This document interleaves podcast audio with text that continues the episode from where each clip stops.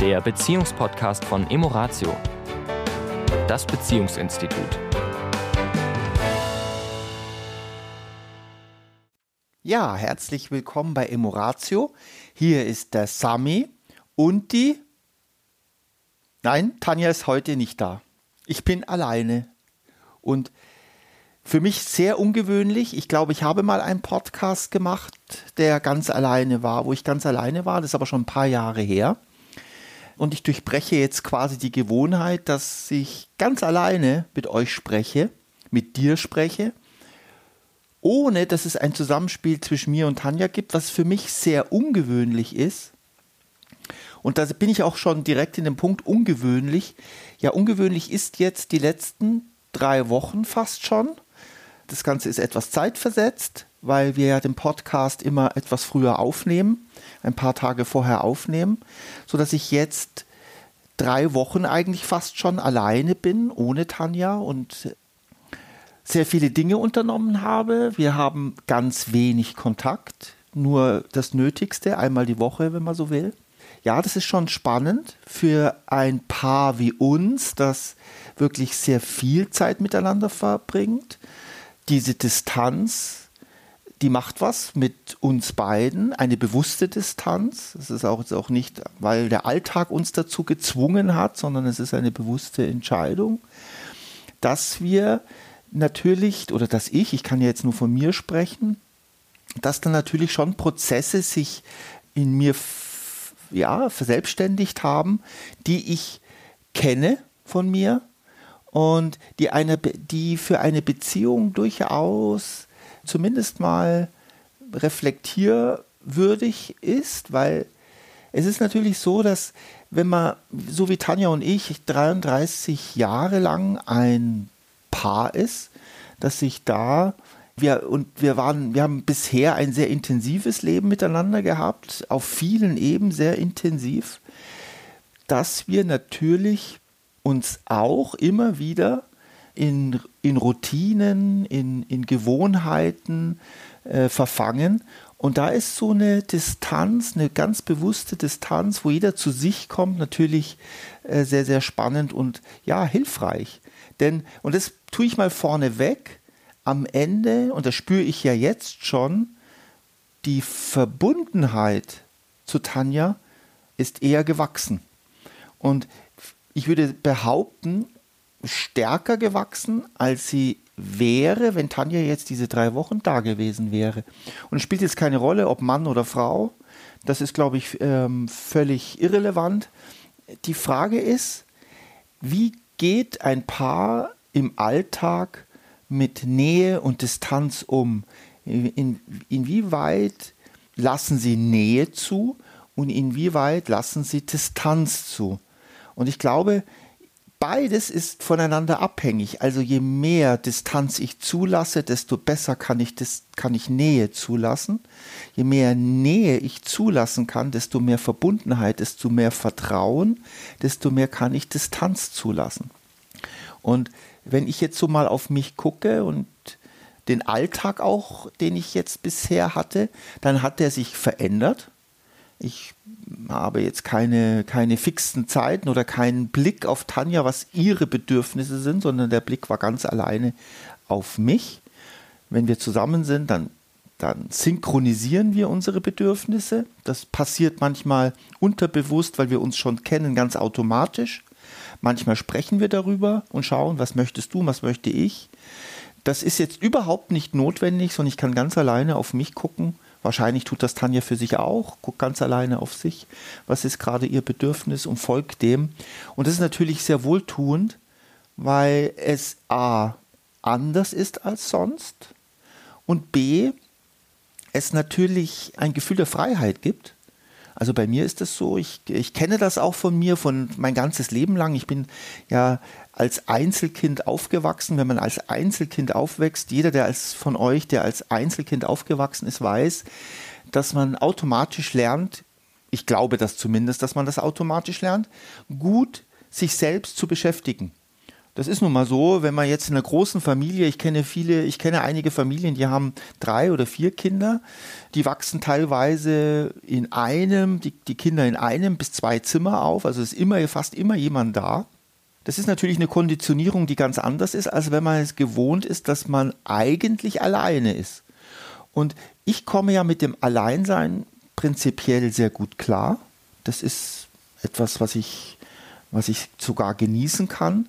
Aber ich spüre auch, dass das Geme die Gemeinsamkeit ein, für mich ein hoher Wert ist. Und den spüre ich erst wieder jetzt, seitdem ich alleine bin. Dass mir Tanja fehlt, dass ich Sehnsucht habe nach ihr, dass mir die Gespräche fehlen, dass mir ihr Lachen fehlt, dass mir ihr Lächeln fehlt, dass mir ihre Präsenz, ihre entspannte Präsenz fehlt. Und da muss ich sagen, das ist natürlich für mich äh, schön, das jetzt so zu sehen, dass beides möglich ist, dass ich mit beidem sehr gut klarkomme und dass ich natürlich dadurch immer wieder bei mir im Alltag schauen, das, das schärft sozusagen die Sinne im Alltag bei mir, was, mir kommen gerade in den Sinn die, die, die vier apokalyptischen Reiter von John Gottman, das ist ja so in der Paarberatung, sind das so die vier äh, Aspekte, die, die eine Beziehung ja eher eher disharmonieren oder vielleicht sogar, ja, ich kann es vielleicht sogar sehr hart sagen, äh, eher destruktiv sind. Ja, vielleicht habt ihr die schon mal gehört. Ich glaube, wir haben sie in irgendeinem der, der 500 Podcasts, die wir bisher gemacht haben, mit Sicherheit schon gehabt. Nämlich die, die Kritik, also das Kritisieren des anderen mit Du-Botschaften, du machst nicht, du bist, du solltest, nie tust du. Also die Kritik an den anderen ist etwas, jeder weiß das, jeder, der kritisiert wird, weiß, wie sich das anfühlt. Und dann kommt natürlich meistens der Gegenangriff, die Gegenkritik. Das Mauern, also diese Distanz, aber nicht die Distanz des, des Freilassens des anderen, sondern die Distanz des Entgleitens. Man hat das Gefühl, man ist nicht mehr miteinander, sondern man kann zwar miteinander Urlaub verbringen, aber da ist ja eine Mauer des Schweigens, eine, eine, eine Glasscheibe zwischen, zwischen zwei Menschen und man kann es nicht greifen, man kann es auch kaum in Worte fassen. Und, und das, äh, das dritte ist die, das, die, das Machtausüben. Ja, Macht kann man ausüben über einfach physische Präsenz, über Finanzen, über, ja, wenn man Kinder hat, über die Kinder auch. Ja, also das Machtausüben und natürlich die Geringschätzung. Gottman sagt sogar Verachtung. Verachtung finde ich jetzt persönlich ein sehr hartes Wort, aber Geringschätzung. Und wenn ich mir das so anschaue ähm, in meiner Beziehung, dann haben diese vier Punkte die haben natürlich immer, die, die sind auch immer da. Die Frage ist ja immer eine Frage einer Verhältnismäßigkeit. Natürlich gibt es auch manchmal Kritik.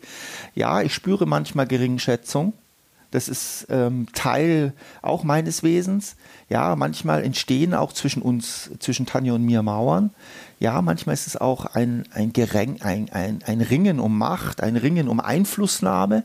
Und wenn ich von draußen drauf schaue, wenn also Tanja nicht da ist, habe ich die Distanz mich zu beobachten, wenn ich alleine bin und nochmal zu reflektieren, wie bin ich eigentlich, wenn ich mit Tanja bin. Und ich muss sagen, das ist ein ganz anderer Blickwinkel und der ist sehr wohltuend für mich. Also ich, ähm, ich äh, fühle mich damit äh, gerade wieder sehr geerdet, freue mich auf unsere, ja, auf unsere Nähe wieder, auf die körperliche Nähe zu Tanja, die Präsenz, wenn sie wieder im, im Haus ist. Aber ich muss, ähm, und das Aber ist ein ganz bewusstes Aber, aber ich muss auch sagen, äh, dieses, der, dieses Gefühl des Nichtbrauchens von Tanja im Sinne von, wenn sie nicht da ist, dann bricht alles zusammen oder ich komme alleine nicht klar oder ich fühle mich überfordert, ist nicht da. Und das hat mich, äh, hat mir sehr gut getan, das zu wissen.